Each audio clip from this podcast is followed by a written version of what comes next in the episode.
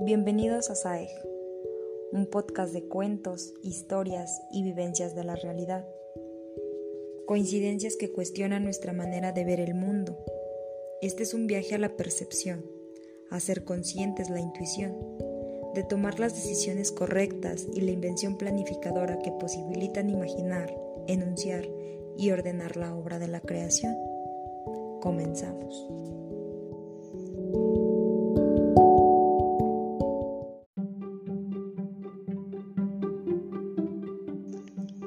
Yo soy quien soy. Yo no soy el que quisiera ser. Yo no soy el que debería ser. No soy el que mi mamá quería que yo fuese. Ni siquiera soy el que fui. Yo soy quien soy. De paso, para mí, toda nuestra patología psicológica proviene de negar esta frase. Todas nuestras neurosis empiezan cuando tratamos de ser lo que no somos. En Reencuentros para Damián escribí sobre el autorrechazo. Todo empezó aquel día gris en que dejaste de decir orgulloso, yo soy.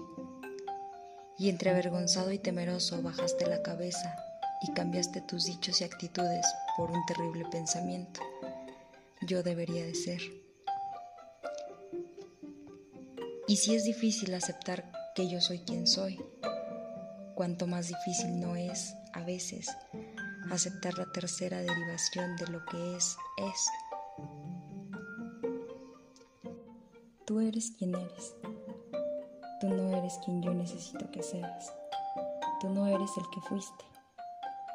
Tú no eres como a mí me conviene. Tú no eres quien yo quiero.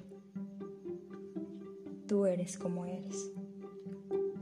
Aceptar esto es respetarte y no pedirte que cambies.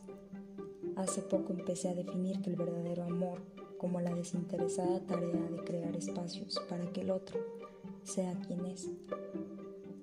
Esta primera verdad es el principio de toda relación adulta. Se materializa cuando yo te acepto como eres y percibo que eres también y me aceptas tal cual soy.